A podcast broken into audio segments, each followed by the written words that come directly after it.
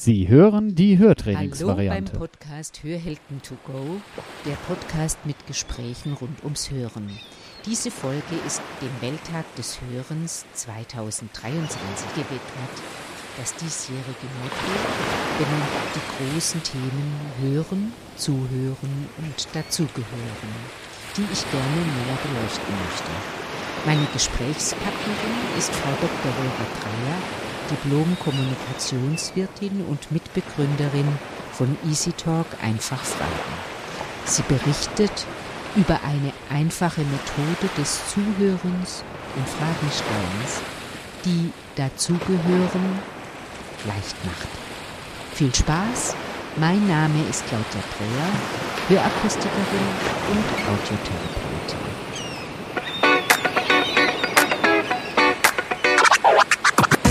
Schnapp dir das Leben bei den Ohren. Hier ist eine neue Folge von Hörhelden to go, dem Podcast von Hörgeräte Bonsel.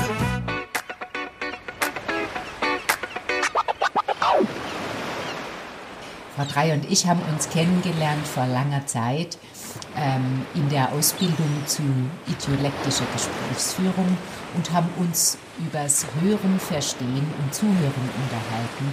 Und ich kann mich heute noch erinnern, äh, Vera, du hast mir ganz spannende Dinge über das Zuhören erzählt. Hallo Vera erstmal. Hallo Claudia. Hey, jetzt bin ich selbst gespannt, was ich dir da erzählt habe. Du hast mir erzählt, dass es eine Sehkultur und eine Hörkultur äh, gibt und dass du dich da lang und viel damit beschäftigt hast. Das habe ich im Rahmen meiner Auseinandersetzung mit dem Medientheoretiker Marshall McLuhan gemacht. Das war ein kanadischer Medientheoretiker und Philosoph, der hat gesagt, wir leben in unterschiedlichen Medienkulturen. Und je nachdem, welche Kultur gerade dominant ist, wird unser Gehirn entsprechend strukturiert. Und diese drei Kulturen sind die Hörkultur, die Sehkultur und die Fühlkultur. Ach Gott, die Füllkultur gibt es da auch noch, von der weiß ich noch gar nichts. Natürlich, in, natürlich interessiert mich als allererstes die, die Hörkultur. Kannst du da noch was dazu sagen, Vera? Gerne. Also die Hörkultur wäre die Kultur, die alleine auf dem gesprochenen Wort basiert, wo es noch keine Aufzeichnungsmedien gibt. Zum Beispiel Schrift wäre jetzt so ein Aufzeichnungsmedium. Also eine reine Kultur, die auf dem Hören basiert keine Speichermedien hat, wie zum Beispiel die Schrift oder eine Tonbandaufnahme oder E-Mail oder sonst irgendwie sowas. Und wie wirkt sich das dann auf Menschen aus, die keine Speichermedien haben, also die sich praktisch nur auf ihr Köpfchen und auf den Speicher im Kopf verlassen müssen? Diese Kulturen haben eine bestimmte Erinnerungskultur und bestimmte Techniken des Erinnerns, zum Beispiel durch Sprichworte. Und das kennen wir auch aus unserer Kindheit, bevor wir lesen und schreiben gelernt haben, dass wir gerne Lieder gesungen haben, die vielleicht haben sie sich sogar gereimt. Oder wir erinnern uns an Sprichworte, die uns Erwachsene gesagt haben. Und diese Sprichworte, die haben sich oft gereimt. Und das hilft dem Gedächtnis, einfach Dinge besser zu erinnern. Das kann ich mir vorstellen. Auch ein Rhythmus, ne? Also wenn das so ta ta ta ta ta ta, dann kann man sich besser dran erinnern. Genau, genau. So was wie Morgenstund hat rollt im Mund. Das reimt sich. Das kann man sich ganz gut merken. Ob man jetzt damit einverstanden oder ist oder nicht, ist eine andere Frage. Ja. Kann man dann auch sagen, wenn jemand sich nur erinnert, also wenn jemand nur diese Erinnerungsmöglichkeiten hat, um sich kulturell zu bilden, wirkt sich das auf die Persönlichkeit und Persönlichkeitsentwicklung aus?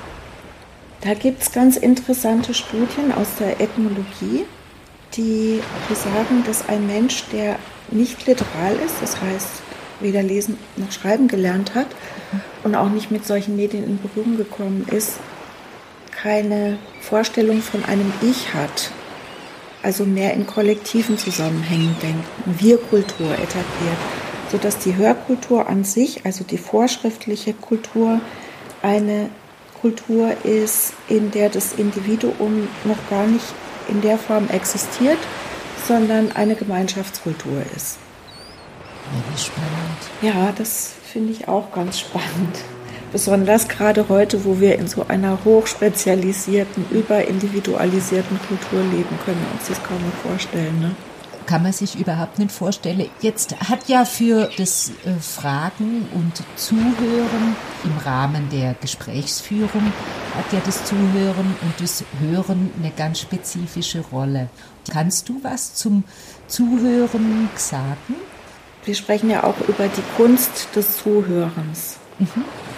Es ist ja nicht so, dass man das einfach so kann, sondern das ist ja etwas, was wir gelernt haben über viele Jahre. Und ich glaube, es hört auch gar nicht auf, dass man das lernt, jeden Tag wieder aufs Neue wirklich zuzuhören. Und was bedeutet das? Bedeutet tatsächlich die Worte des anderen, der anderen Person wirklich zu hören und nicht sofort in einem automatisierten Prozess zu sagen, ja, ja, ich weiß schon, was du meinst, ich verstehe schon, und dann unseren eigenen Film abzuspulen, sondern tatsächlich die Kommunikation zu verlangsamen, zu entschleunigen, sagen ja manche, mhm. um dann wieder die einzelnen Worte zu identifizieren und zu erforschen. Darum geht es uns doch, oder? Genau, um das Erforschen der Worte und uh, um das nicht bewertete Zuhören. Du sagst Entschleunigung, das finde ich wunderschön. Hast du, wenn du zuhörst, hast du einen Zuhörfilter? Hast du einen Zuhörfokus? Oder kannst du beschreiben, wie genau du das machst? Das ist eine Frage, die mir begegnet, wenn ich mit dir spreche, weil du ja eine Hörakustikerin bist mhm. und dich ganz besonders gut auskennst mit dem Hören. Ich selber habe da gar kein Wissen und keinen Zugang. Ich weiß schon, dass ich manchmal filtere, dass es manchmal Geräusche gibt, die sich so in den Vordergrund drücken und meine ganze Aufmerksamkeit fressen, sozusagen. Mhm. Zum Beispiel der Kühlschrank, der vorhin angefangen hat zu brummen und plötzlich habe ich nur noch dieses Brummen von dem Kühlschrank gehört. Andererseits kann ich auch mich in ein Gespräch versenken und draußen kann ein großer Lärm sein den ich gar nicht wahrnehme. Wie das genau funktioniert, weiß ich aber nicht. Weißt du das? Das ist, wie du sagst, es folgt der Aufmerksamkeit. Also man könnte fast sagen, Energie folgt der Aufmerksamkeit. Und ähm, wenn uns Geräusche reinrutschen ins Verstehe, dann hat es damit zu tun, wie wir die früher mal bewertet haben, als wichtig oder als unwichtig. Und wenn die als sehr wichtig bewertet worden sind, dann überdecke die diese Zuhörkonzentration. Beim Zuhören zum Fragestelle und zum äh, Schlüsselworte raushören, wie das EasyTalk ja macht, da gibt es diesen Zuhörfokus ja auch nochmal in eine ganz andere Art und Weise, weil, wie du anfänglich schon betont hast, das nicht um bewertetes Zuhören geht, sondern nur wortgetreues Zuhören. Wie lange hat es gebraucht, bis du das Gefühl hattest, jetzt kann ich einfach zuhören? Ich glaube, dass das ein fortlaufender Prozess ist, der nie abgeschlossen ist und es geht mal besser und mal schlechter. Mhm. Wahrscheinlich haben wir beide inzwischen schon eine gewisse Routine erreicht mhm. und können ganz gut zuhören mhm. und Schlüsselworte identifizieren. Wie schnell das geht, hat, glaube ich, ganz viel mit der Beziehung zu tun. Also es gibt ja Zustände, in denen sind wir einfach wach und da und natürlich aufgeschlossen der anderen Person gegenüber, mhm. vielleicht sogar sehr neugierig. Und dann gibt es Kommunikationszusammenhänge, da sind wir gelangweilt und haben schon die Vorannahme, dass wir eh nichts verstehen und schalten dann irgendwie automatisch ab. Mhm. So stelle ich mir das vor.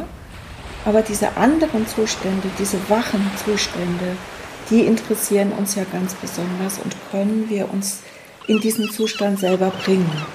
Und da würde ich sagen, ja, das geht mit der Technik, mit der Technik des Zuhörens und des Heraushörens der sogenannten Schlüsselworte. Und diese Schlüsselworte haben bestimmte Eigenschaften, nämlich die sollen möglichst unverfänglich sein und möglichst so, dass wir annehmen können, dass die Sonne auf diese Worte scheint. Oh. um mal eine Metapher zu nehmen. Was ein schönes Bild. Also, also dann wäre Kühlschrank jetzt kein sonniges Schlüsselwort. Nein, und vor allen Dingen kein brummender Kühlschrank. Ja, aber Schlüsselwort wäre vielleicht ein Schlüsselwort. Und wenn du jetzt im Gespräch so ein Schlüsselwort entdeckt hast, Vera, also eins, auf das die Sonne scheint, was tust du dann mit diesem Schlüsselwort? Ja, dann frage ich einfach nach. Einfach, offen und konkret. So lautet die Verabredung. Mhm. Einfach, offen und konkret zu fragen. Und was ist einfach? Einfach ist so, wie ein Kind fragt. Offen ist so, dass man nicht mit Ja oder Nein antworten kann. Und konkret ist eine Bevorzugung von anschaulichen, möglichst gegenständlichen Dingen anstatt abstrakte Begriffe zu wählen, wie zum Beispiel Freiheit. Freiheit ist ein abstrakter Begriff. Apfel dagegen ist ein konkretes Ding, das man beschreiben kann. Stell dir vor, ich hänge jetzt immer noch bei den Worten, auf die die Sonne scheint. Ich komme von der Bilder einfach. Gefällt dir? Total. Es gefällt mir total gut. Ja, wahrscheinlich, weil es heute hier regnet und weil die Sonnenscheinen was ganz Wunderschönes sein könnte. Hast du denn da gleich ein Wort, auf das die Sonne scheint? Ja, Wolke. Wolke. Wolke? ja, ja, genau. Das Auf die das, Wolke scheint die Sonne? Ja, das ist genau das, was ich jetzt sehe, wenn ich aus dem Fenster gucke. Da scheint äh, die Sonne und die scheint auf die Wolken. Und das wäre jetzt so eine, das wäre jetzt so ein, so ein Schlüsselmoment im Gespräch, wo man den Wolken und der Sonne hinterher fragt. Was sind denn deine Erfahrungen? Was passiert dann, wenn man so sich unterhält? Erstmal ist es ein sehr schönes Gefühl, wenn einem wirklich jemand zuhört. Dann entsteht so eine Unmittelbarkeit und eine Präsenz und ein Miteinander, das wir im Alltag ja nur sehr selten erleben. Mhm. Weil im Alltag ist es ja häufig so, dass wir schon wissen oder vermeintlich wissen, was die andere Person sagen will.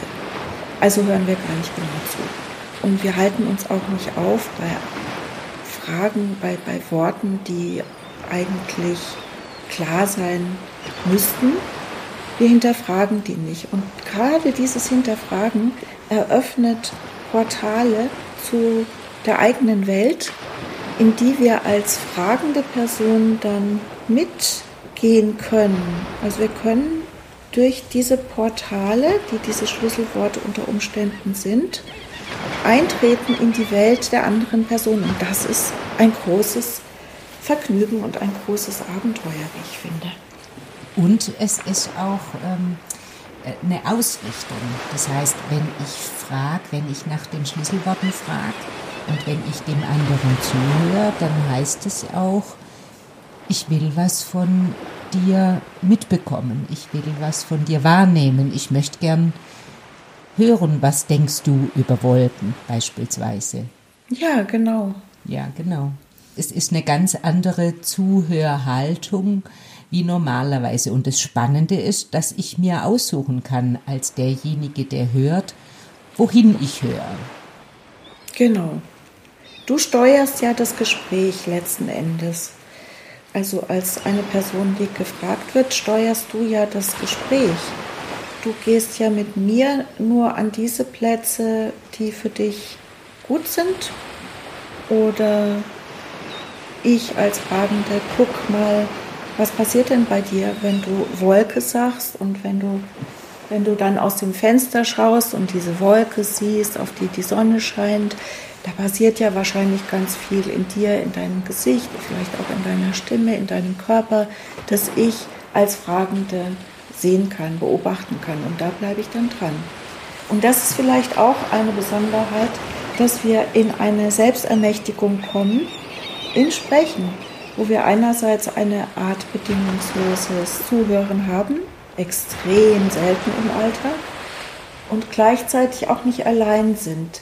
Dadurch entsteht meiner Ansicht nach ein Raum der Gemeinsamkeit, ein Miteinander. Und das ist ein schönes Gefühl, vor allen Dingen, wenn man sich nicht bewertet fühlt. Vera, jetzt haben wir ja öfter schon so Gespräche geführt. Da gibt es auch diesen Punkt, wo Aha-Momente passieren. So nenne mir das. Kannst du zu diesen Aha-Situationen noch was sagen? Ja, gerne. Ich habe also beobachtet, dass bevor solche Aha-Momente auftauchen, das kann man neurologisch dadurch erklären, dass Synapsen feuern. Mhm. Erstmals, glaube ich, feuern. Diese Aha-Momente, die kündigen sich oftmals durch eine gewisse Stille an. Also es wird ruhiger, das Gespräch wird ruhiger, etwas langsamer, vielleicht kommen mehr Pausen und dann kann so ein Aha-Moment passieren. Und dann wird es plötzlich wirklich sehr, sehr ruhig und das sind schöne Momente. Mal abgesehen davon, dass es einfach schön ist, solchen Momenten beizuwohnen, birgt das auch ein großes Erkenntnispotenzial, wenn solche Aha-Momente passieren, weil wir sagen ja, aha, jetzt habe ich irgendwas kapiert. Und das, ist, das sind schon Geschenke. Zum Selbsterleben und zum mit dabei sein dürfen. Ich finde es für mich so toll, wenn ich an den Punkt komme, wo ich aha, aha, so ist es, bei mir erlebe, weil ich bin ja so, ich bin ja ein bisschen eigensinnig in mir was sagen lassen, aber wenn ich selber an den Punkt komme von, aha, so ist es, dann ist es wirklich erkannt und hilft mir, Dinge zu verändern, die ich vielleicht, wenn mir jemand einen Ratschlag gibt, nicht ändern würde. Wie ist das ja. bei dir? Was sagst du dazu? Ich sage, dass das total stimmt, was du, was du sagst, dass das ja viel, viel besser ist, wenn wir uns selber was sagen, wenn wir selber zu einer Erkenntnis kommen, als wenn da irgendjemand daherkommt, der uns gar nicht richtig kennt und Ratschläge erteilt. Da kann man viel oder wenig Eigensinn haben. Das ist auf jeden Fall nicht so günstig, wie wenn man selber auf den Trichter kommt. Mir geht es inzwischen so, wenn ich dieses Wort höre, Ratschlag, ich weiß nicht, wie es dir geht, aber ich höre bei Ratschlag zwei Sachen. Einmal diesen Schlag und dann auch immer, ich sehe immer jemanden, der einen Rat schlägt, weißt du, und denke. okay. Wie sieht derjenige aus? der das Rad schlägt. Auf jeden Fall niemand, der gerade äh, irgendwas für mich hat, sondern der ist mit seinem Körper und seiner Bewegung beschäftigt und schlägt halt einfach Räder, weißt du? ah, okay. Ist auch eine Methode, sich fortzubewegen, ne? Ja, genau. Ja, genau. ja, genau. Ja, so, genau so funktioniert das. Also du äh, erzeugst dann Bilder, hast bestimmte Assoziationen, die sind dann mehr oder weniger günstig, wobei ich denken würde, dass mit diesem Schlagen sehr ungünstig ist, aber mit dem Ratschlagen, der Mensch, der dann Rat schlägt, da könnte man schon gut weiterfragen. Mhm. Ja? Dann könnte ich zum Beispiel fragen, kannst du das denn? Also das wäre jetzt zwar eine geschlossene Frage, aber Vielleicht gibt es ja einen körperlichen Bezug. Vielleicht kannst du ja selber auch Räder schlagen. Leider nicht, aber es wäre ein Traum. Äh, was ist denn deine Erfahrung, Vera? Was passiert, wenn man an günstige äh, Stellen weiterfragt? Wie, wie wirkt sich das auf den Gesprächsverlauf aus? Ich würde sagen, das wirkt sich sehr günstig aus, denn Menschen kommen zu sich. Das ist der Begriff, der mir am passendsten erscheint zu der Methode, die wir da üben, gemeinsam. Mhm. Zu sich kommen. Was bedeutet das? Zu sich kommen bedeutet für mich auch wie aus so einer Trance aufwachen, wie wir manchmal auf Autopilot geschaltet sind, die Dinge automatisch erledigen und gar nicht richtig im Moment sind Und wenn wir dann aufwachen und tatsächlich so etwas wie Präsenz erleben, dann kann das sehr glücklich machen. Dann ist das wirklich wie ein Aufwachen. Zu sich kommen, sich selbst zu empfinden mit allen Sinnen und auch mit allen positiven oder negativen Momenten, die gerade anstehen. Auf jeden Fall ein Abenteuer. So würde ich das sehen. Wie siehst du das? Ähm, ich habe mal eine Überschrift gelesen, da stand, wenn Worte nicht reichen. Und ich finde, wenn, wenn man diese günstigen Momente mit Worten erwischt, dann reichen Worte ganz, ganz weit. Also, wie du sagst, das äh, geht dann viel weiter über Wortbedeutung, das geht dann wirklich tief ins Innere und macht sowas von, aha, so bin ich. Und das finde ich wirklich toll, wenn man das auch andere Menschen anbieten kann und wenn man das an sich selber erleben kann. Ja, das bringt mich jetzt darauf, über diese neurologische Seite nachzudenken, ja. die dieses limbische System, mit dem wir ja dann sprechen, das jenseits der Worte in Bildern spricht. Mhm. Wenn wir dieses erreichen, dann sind wir direkt auf der Ebene, wo wir Bindung herstellen können, entweder Kampf oder Flucht oder Bindung. Mhm. Das sind die zwei Modi.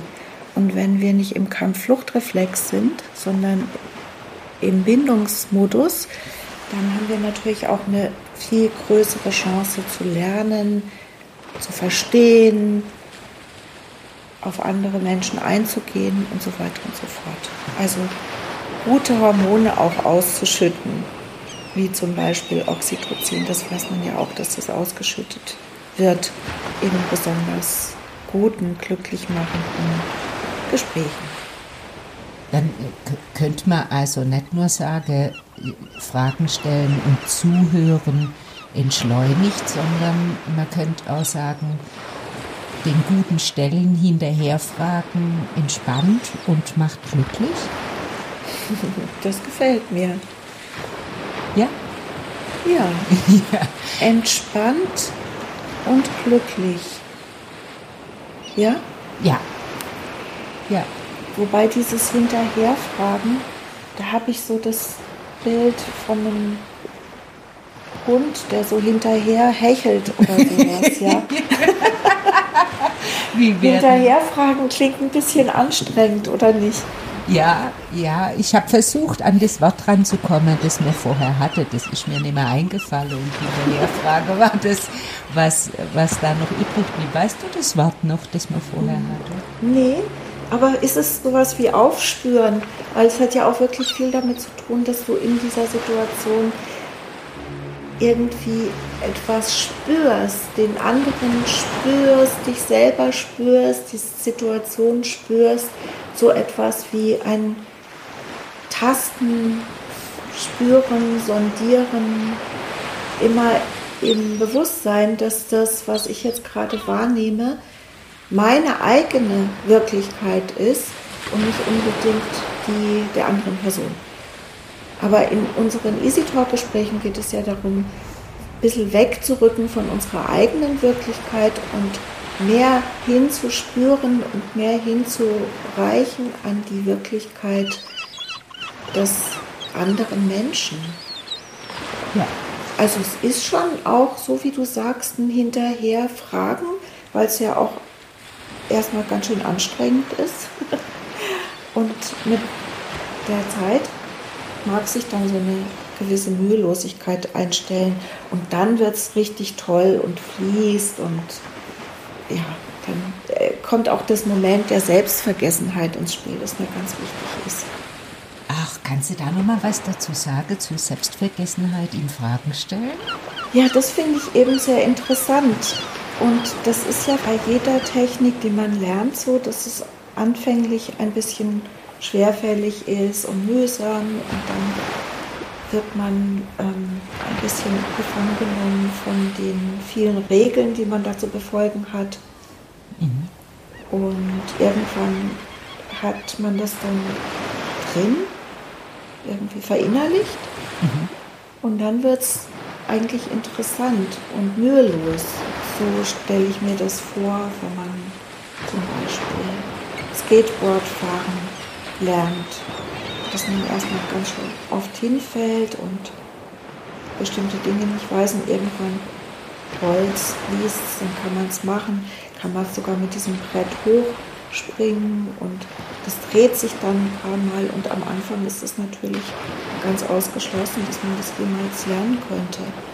Und so ähnlich ist es auch, glaube ich, mit der Gesprächsführung, dass es irgendwann mal anfängt, richtig super Spaß zu machen und dieses Moment der Selbstvergessenheit dann greift, dass wir dann wie eins sind mit diesem Medium, ob das jetzt das Skateboard ist oder Easy Talk und wir einfach anfangen, neue Sachen gemeinsam zu entdecken. Wow, es erinnert mich jetzt gerade noch mal so ein bisschen an deine Sonnenscheinworte, weil ich glaube, das macht was, wenn man zusammen ist und sich gemeinsam oder wenigstens einer orientiert sich an den angenehm oder äh, energiereich oder eben von der Sonne beschienen ist. Ich glaube, das ist einfach spürbar im Miteinander und dann entsteht was anderes. Kannst du noch zu den zu der Umgebung der Sonnenscheinworte was sagen? Also wie erkenne ich, dass auf dem Wort die Sonne scheint?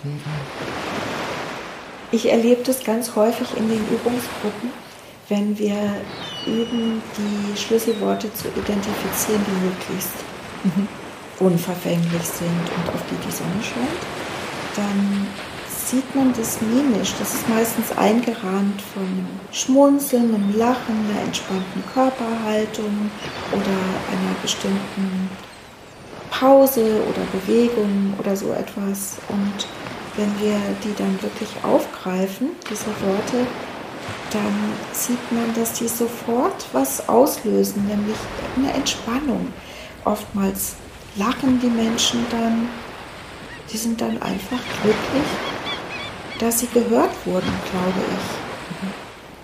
ich. Ernst genommen. Das ist schön, wenn die Worte wieder präsentiert werden. Und damit sagt man ja auch, ich höre dich, ich höre dich, ich sehe dich. Das ist ja was Schönes.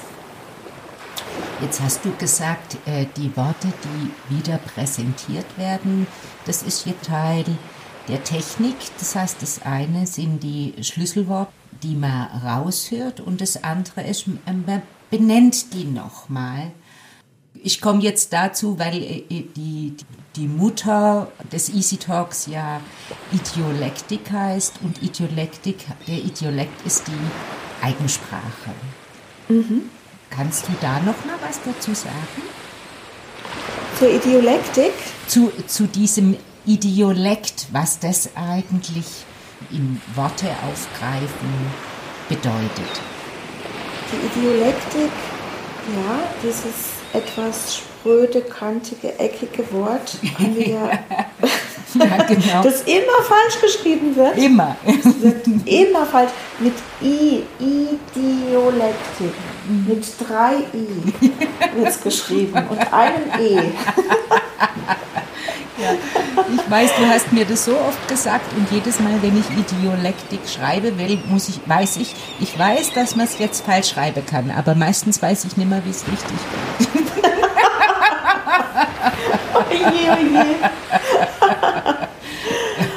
oh, ja, jetzt habe ich deine Frage vergessen. Was es auf sich hat mit dem Nachfragen? Mit diesem Idiolekt, also äh, mit dieser Eigensprache, was das Besondere daran ist, die Eigensprache aufzugreifen. Also es gibt verschiedene Modelle, die sagen, die Sprache ist individuell und wie eine innere Landkarte. Jedes Wort ist auf der inneren Landkarte eingetragen und verknüpft mit bestimmten motorischen Erfahrungen oder vielen anderen. So, also ist für dich ein Stuhl auf jeden Fall ein anderer als für mich. Ja. Und jetzt kann ich dich fragen, wie sieht denn dein Stuhl aus? Oder sagen wir mal Apfel. Weil wie sieht dein Stuhl aus? Könnte auch auf eine ganz andere Fährte führen. Ja, wir bleiben bei Apfel. Finde ich eine gute Idee. So, wie sieht der Apfel also aus? Und dann wird sich zeigen, aha, der sieht so und so aus, der hat rote Bäckchen oder ist ein grüner Apfel, so ein Granny Smith Apfel oder ein Boskop Apfel oder sonst was. Und von diesem Apfel ausgehend können wir dann immer weiter fragen, weiter und weiter, bis wir dann in Regionen kommen, die mit dem Apfel gar nichts mehr zu tun haben. War jetzt ganz begeistert von der inneren Landkarte. Das heißt, man folgt dann nicht mehr der äußeren Logik, sondern der inneren Landkarte der Sprach- oder der, der Sprachbilder des anderen.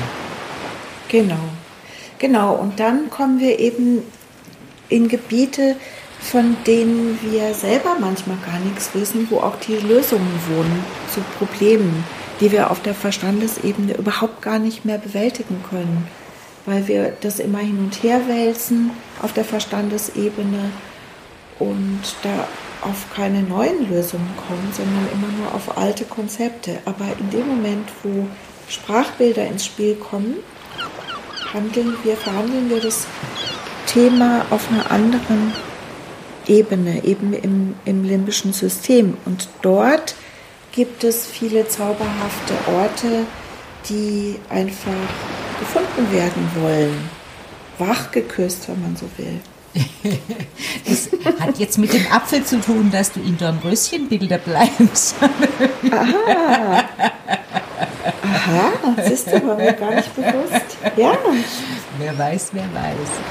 Ja, das ist für mich was ganz Spannendes, dass, äh, dass scheinbar wirklich in dieser Region unglaublich viele Erfahrungen oder Bilder oder Verknüpfungen zur Verfügung stehen, die man, auf die man einfach nur zugreifen kann, wenn man auf der Ebene ist und eben nicht im Denken, sondern in diesem, ja, auf dieser inneren Lernkarte ein ganzes Stück weiter äh, in der Tiefe. Mhm. Ja, was da immer auch ist auf dieser inneren Landkarte, das kann ja auch eine, das kann ja Berge geben und Täler und Flüsse und Gebirge und viele, viele äh, unterschiedlichen Umgebungen, die wir dann gemeinsam durchschreiten können oder gemeinsam erforschen können. Jetzt so zum Schluss, Vera, würde ich gern noch mal irgendwie eine Kurve zum Zuhören kriegen. Mir fällt aber gerade nichts Passendes ein. Fällt dir glaube ja, dass ganz vieles über Lust gut funktioniert, dass man einfach Lust hat zuzuhören und dass man das doch auch ernst nehmen darf, wenn man keine Lust hat. Wenn man dann sagt, okay, das interessiert mich überhaupt nicht, da will ich gar nicht zuhören, um sich dann tatsächlich auch aus einem Gespräch zu verabschieden und sagen, okay, da mache ich jetzt lieber was anderes, da höre ich zum Beispiel jetzt lieber gute Musik. Das wäre doch schon eine, ein großer Fortschritt, wenn man das machen könnte, statt höflich zuzuhören und tatsächlich gar nicht hinzuhören. Oder? Wunderbar, das wäre wunderbar. Und für Menschen, die mit, äh, mit Schwerhörigkeiten umgehen, ne, wäre es eine ganz, ganz große Befreiung, wenn man einfach auf die Körpermomente und auf die Zuhörmomente hören könnte, wo man sagt, da möchte ich jetzt gern und nicht, da muss ich.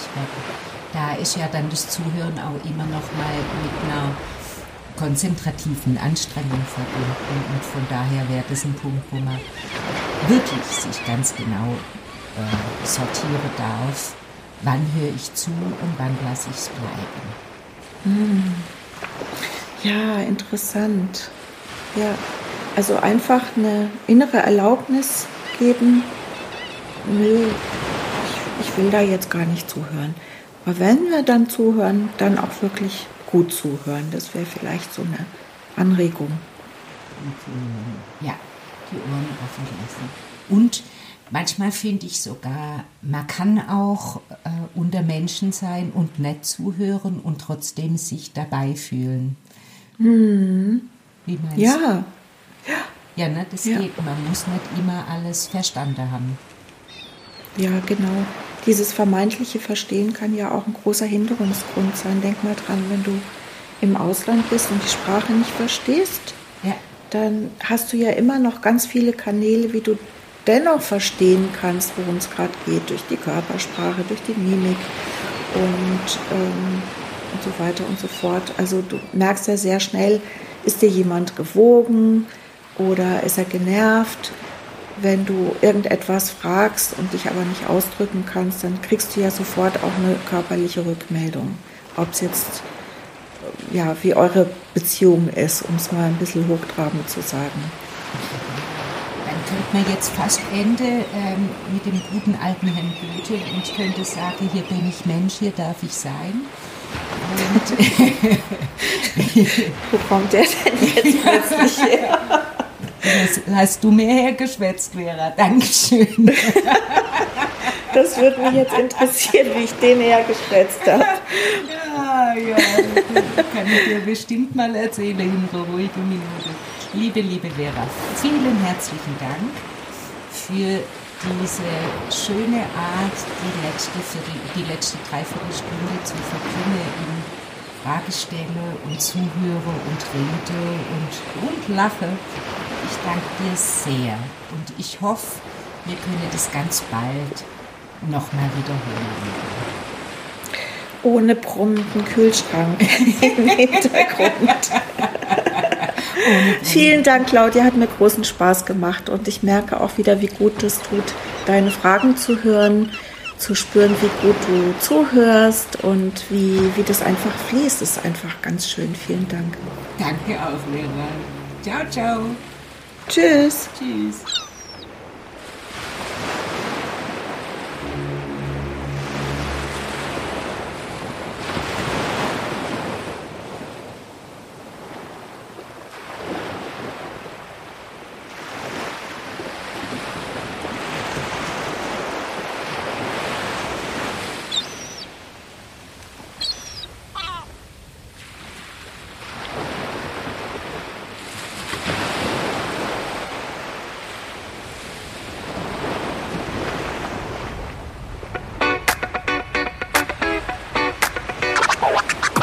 Das war Hörhelden to go, der Podcast von Hörgeräte Bonsel.